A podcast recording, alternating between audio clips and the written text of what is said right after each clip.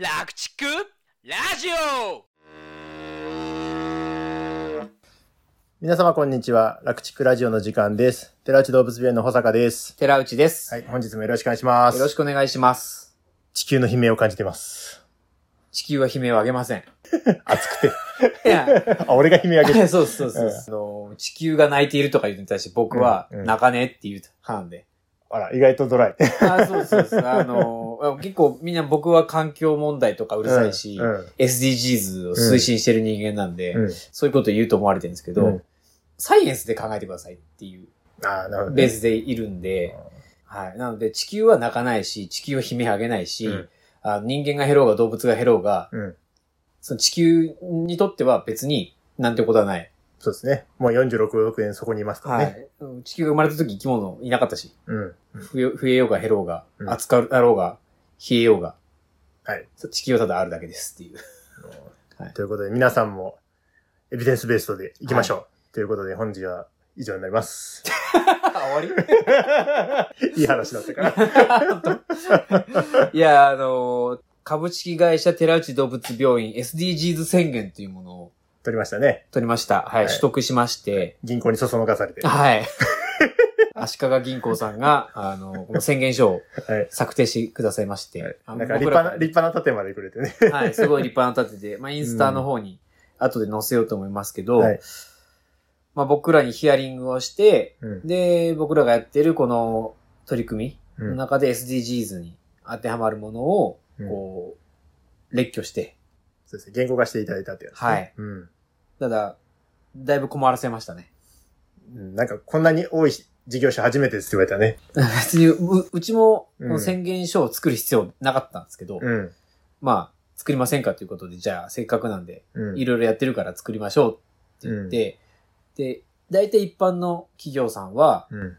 まあ、この SDGs 宣言、うん自分たちの事業がどう持続可能な社会を作っていく上でうん役立つ事業をしているのかっていうことを、こう、まあ、宣言して、うん。で、それが宣言書、宣言書としてあることが、こう、融資が有利になったりとかうん。するみたいなんですよね、今。で、そのために、なんとか自分の事業を、こう、SDGs のうん17の目標に当てはめて、うん。ひねり出してうん、項目を出すっていう感じなんですけど、うん。うちは列挙しだしたら、キリがなくて、そうでしたね。欲張りセットみたいなやつですね、欲張りセットで、この A41 枚のサイズに収めて、まあ、いくつかの項目をまとめて、こう、大きく4つのくくりにするんですけど、うんそれにまとめるのが大変だって言って、重複したから削ったっていうのがありますよね。はい。まあそんな感じで、まあ SDGs 馴染みな人にちょっと軽く解説した方がいいのかな。ああ、そもそもそもそも SDGs、とは。あ sustainable de- develop ment goals、うん持続可能な開発目標っていう、まあ、国連が出してるものですよね。はいまあ聞いたことあるかなと思いますよね。まあ日本では非常に認知度が高いんですよね。なんかみんなバッチつけてますね。そうそうそうそう、うんあのバッジも僕あんま好きじゃないですけど。宣言しといて。そうそう宣言しといてね。今日寺内先生ドライだな。全体的に。バッジつけて満足してる感がたまにあるおじ,、うんおじさんいるのはあんま好きじゃないんで。ああ、そういう系。はいはい。中身知らないでつけて満足してる人も結構いるんで。あ喧嘩売る系だね、今日は。はい。まあ、ね、やってなんぼなんで、実践してなんぼですから。だし、まあ SDGs 自体も、まあいろいろ問題があるっちゃあるんですけど、うん。でもやらないよりは全然いいし、うん。あの、まずさ、最初のところで地球は悲鳴を上げないって言ったんですけど、うんこの SDGs は何かって言ったら地球を守ろうっていう話じゃなくて、今の経済活動をそのまま続けていったら人間が生活していけなくなっちゃうよねっていうことですね。なので、人間の生活が持続可能であるために、こう地球の環境をこう変化させす、させすぎちゃってる部分だとか、うん。あとは、その貧困の問題を、その経済格差が大きく開きすぎちゃってるうん。っていう部分だとか、その、まあ、経済の格差があることよりも、その搾取構造がある。うん。この先進国が、その発展途上国に対して、その搾取構造を固定化してしまっていること自体が、やっぱ持続可能じゃないよねとか。うんそういう部分を改善することで、まあ、人間自体が、より永続的に反映していくような資本主義に作り変えていきましょうっていうなるほど。話なんですよね。なので、地球が泣いているとか、動物がかわいそうだとか、うんまあ、そういう感情を持つのは全然いいことだと思うんですけど、それを発端に SDGs を語ると、あの、SDGs の本質とずれてしまうというか、うん持続可能な開発目標なんで、その、開発が前提なんですよね。まあ、経済成長とか経済的に、はまあ、恩恵を受ける人が増えるっていうことですよね。そうなんですよね。あのその、地球のためにとか言い出すと、うん人間いないことが一番いいとなるので、なるほど。今のやり方を続けて人間が住めなくなって人間減る減れば一番地球いいんじゃないみたいな、そういうわけわかんない、過激派ですね。そう、影がいるん、いるんじゃないですか。だから、あの、その、なんだろうな、環境テロリストみたいな 方向に行っちゃダメなわけですよ。なるじゃなくて、可能な限りみんながハッピーに。その SDGs の中の大事な、そのコンセプトが誰一人取り残さないっていうことなんで、その、まあ、今生きてる我々、どの人種であってもっていうこともそうだし、うんそこだけじゃなくて、今の私たちが幸福であるために、未来の子孫の幸福を奪うのもダメです。うんっていう考え方ですね。なので、今の私たちのニーズを満たしながら、将来の人類の幸福を奪わずに発展し、発展し続けていくためにどうしたらいいかをみんなが一生懸命考えているっていうのが、まあ SDGs の根源的な考え方なんですよね。なるほど。まあ今のでね、結構理解できた方もい多いんじゃないかなと思うんですけど、じゃあ実際に、まあ、ゴールズってぐらいだから複数ゴールがあるってことですよね。そうです。うんでまあ17個全部上げると時間かかるのと、うん。もうネットでいくらでもあるんで、うんまあ、細かいことはまあカラフルなね、感じでありますよね。カラフルなのを見てもらえればいいし、うん。でそっから17の目標に対して、うんさらに細かい目標とか、あの、まあ、数値目標みたいなのがああるんですけど、全部見ていくと、本当に細かいのと、うんこれできんのかよみたいなのいっぱいああったりするんですけどただ、僕 SDGs が素晴らしいとは思わないんですけど、うんただ、SDGs をす策定できたってこと自体はすごいなと思ってて、ああ、なるほど。はい。SDGs のうん。前身になってる MDGs ってう。いうん Millennium Development Goals かなうん。その頃も、あの、僕学生の時で環境問題とか、うん貧困の問題、その国際協力とかってう、んすごい積極的にやってた学生だったんですね。うん。そうでしたね。はい。うん、で、そのいろんな学生団体が協力して、その、環境省とか外務省と、あの、に政策提言するみたいなことをやってたんですよ。で、やっぱり中身としては、その貧困をいかになくせばいいかうんとか、その、環境を守るためにどうしたらいいかって話になると、うんあの、経済活動に対する批判になってくる部分が往々にしてあるんですよね。うん。で、搾取されてるみたいな。そう、搾搾取構造なんですよ。自然環境からのその資源の搾取構造と、あと、まあ、人権を無視した搾取構造っていうところにお行くんですよね。なんか共産主義みたいな。そうそう。だから、それを解決しようと思った時に、うん。とそこだけにひやっぱフォーカスすると共産主義的になってしまう部分があるんですよ、うんどうしても。うん。でもそれは、そこを目指すのとはちょっと違うんですよね。うん。っていう反省から、で、で結局 MDGs は何も達成できなかったんですよ。うん。ちょっとゴール設定があったんですけど、うんうん全く何も進まずに終わったっていう反省があって。できなかったテヘペロっていうところから、うんじゃあきちんと実効性があるものをやろうと思ったら、うんまず資本主義を認めるところから。ほで、その、なんだろうな、搾取構造をなくそうっていうとこだけでフォーカスすると、うん我慢しなきゃいけないみたいになるじゃないですか。うんエアコン使うなとか、うん。あの、コンビニのレジ袋をやめようとか。うん。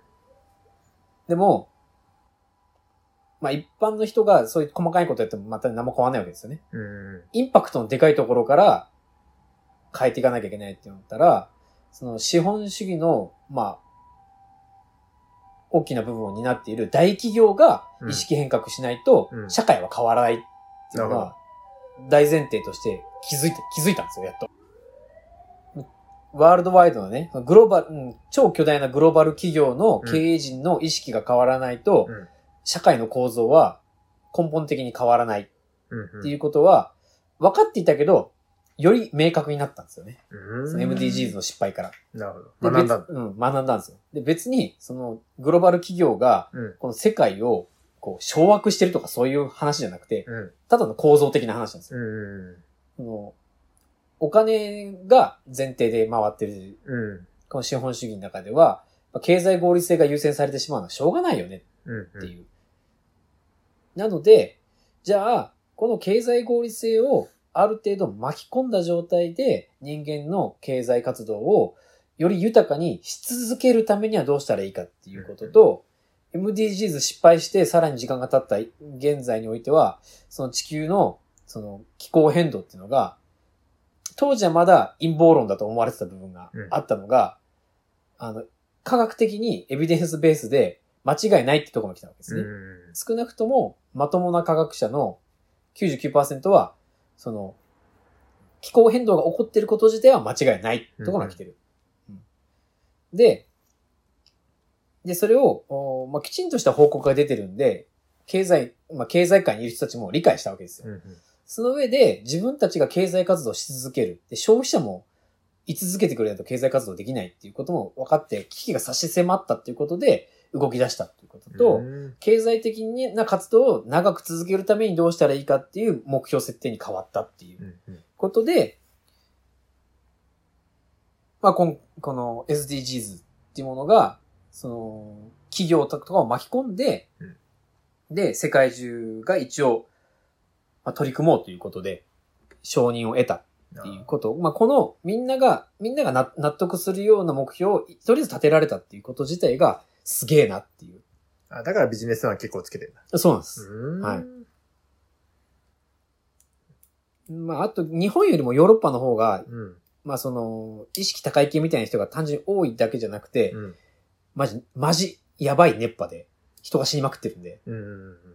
エアコンとかな、なくて過ごせるような国々で、うん。あの、40度とかの気温になって人が死にまくって、気候変動は嘘だって、あの、言えなくなったんですよね。なるほどね。はい。身を身に染みてありえない気候が起きまくってるから、なので、まあ本気にならざるを得なくなっちゃったっていう。じゃあまあ危機感からもまあ、こういうのは受け入れやすかったってことね。そうですね。うんまあその辺の、で、からの寺内動物病院の宣言。全然話が前に進まないっていうね。かな。はいまあうちの取り組みとして大きく4つの項目に分かれてます。はいね。人権、労働っていう部分。それから環境っていう部分。うん。で製品、サービス。はいで社会貢献、地域貢献。なるほど。この4つですね。で、人権労働っていう部分は、まあ、具体的な取り組みとして、うん。その、いろんな人の社会で、いろ、いろんな人が、多様な人が、この社会でえー活躍できる機会を作ろうと、うん。うん。まあ、努力をしているそうですねっ。ていうところで、まあ、まだ努力している段階で、まあ、道半ばですね。道半ばなんですけど、はい、僕ら獣医師4人、うんな全く多様多様性のないうん。中年男性4人なんで、そうね。はい。なんですけど、まあ、まあ、まだちょっとオープンにはしていないんですが、うん。いろんな事業を今、進めているところで、はい。はい。あとは環境。環境。まあ環境の部分は、あ主に温室効果ガス、うんまあ牛のゲップっていうのが、温室効果ガスの結構な割合を占めていると言われているので、うんまあ日本の出す量なんてたかが知れてるんですけど、あとはまあ僕ら基本的に往診車で回るんで、はい。車からの排出ガスっていうのも年間で言ったら結構ですよね。そうですね。うん。なので、我々の仕事自体は結構温室効果ガスの排出に貢献しちゃってるんで、うん。はい。そこをなるべく、うーんハイブリッド車やうん EV 車への切り替えを、お早い段階でしていこうという。まあ、そうですね。これも努力段階ですね。うんうん。牛のゲップも、こう、なるべくその中の温室効果ガスを減らすっていう、うん。その餌で変えられる部分があるので、それを、まあ、農家さんに推奨していくとか、うんうんうんそういうような話になってきますよね。うんえまあ、あと個人的に、その J クレジットとか、うん。その炭素の排出権取引っていうのを、まあちょっと説明するとまた長くなるんで、うん。興味のある人は調べてほしいんですけど、その辺の取り組みも、ちょっと推進しているところです。うんはい。で、製品サービスっていう部分で、まあ私たち、産業動物獣医師の使命っていうのは、日本の国民に対して国産のお動物性タンパク質っていう貴重な栄養源を安定供給するっていうことが使命なんで、うん。まあ、それ自体が、その、商品、製品、サービスを通して、その飢餓をなくすっていう部分だとか、まあ、で、安定供給の中に、こう、安心安全も入ってくるので、うん。薬剤の適切な使用、うん。で、抗生物質をなく、なるべく、うん、減らしていきましょうっていうことうんによって、薬剤耐性菌を減らしましょうっていうのとか。まあ、この辺は前になんかで説明した、ワンヘルスっていう考え方とうん。繋がってくる部分ですよね。そうですね。はい。で、社会貢献、地域貢献ですけども、まあ、先代の代から、その、地域の中学校にえー出前授業で、その、獣医とか、畜産に関わるような話をしに行ったりだとか、うん。まあ 職場体験で中学生を受け入れたり、まあ、高校生のインターンを受け入れたり、ということで、まあ、地域のお食育だとか、と学校教育、うんあるいは畜産に関する教育へのお協力っていうのは惜しまずやってるっていう部分ですかね。そうですね。うちのお客さんはね、よく学生来るねって言ってますもんね。そうですね。はい。中学生から大学生までうんしょっちゅういるんで。ということで。あと大学うん。との協力、ああ、そうですね。企業連携というかうん産学連携っていうのも今やっていたりだとか、そうですね。地域貢献として、うん。その、まあ私たちの寺内動物病院のミッションとしても掲げてるんですけど、はい。その栃木県が、その共済組合の診療所がないっていうこともあって、うん。えー個人の開業の獣医さんが、結構年配の方がかなり多くなってきて、えーまあ、店じまいされてるうん。先生も多いんですよね。そうですね。なので、うん栃木県の辺縁の、このぽつりぽつりとあるし農家さんに対して、獣医が往診に来てくれないっていう部分があったりするんですよ。うん効率悪いんで。うん。なので、そういうところにもきちんと、あの、寺内動物病院がある限りは、栃木県、県内であれば、安心して営農できる、という環境を整えられるように、うんそういう獣医療の、この僻地医療みたいなことも積極的にやる。まあ、目標の中で言えば、あ住み続けられる街づくりか、うん。みたいなところと、お関わってくるのかなと思いますけど、まあ、そんなとこですかね。まあ自分がやってることよりも SDGs の成り立ちの方が熱が入ってきましたね。うんそうですね。ということで、寺内動物病院は SDGs 宣言しましたということで、はい。はい。いや、これを宣言したからやることが変わるわけじゃなないですけどね。うんうんはい。まあ、そんな感じです。そんな紹介でした。はい。ということで、本日は以上になります。ありがとうございました。ありがとうございました。この番組の情報はなるべく科学的知見に基づいてお送りしておりますが現場での経験則や個人的な見解も含まれております。牛の治療に関わることはかかりつけの獣医さんとよく相談の上ご検討ください。本日の番組はいかがでしたか？番組への感想・質問はこちらまで。ファックス番号675-5975 e メール rakuchiku.radio アットマーク gmail 番組概要欄にも記載してありますのでぜひお気軽にご連絡ください。お参加今夜は。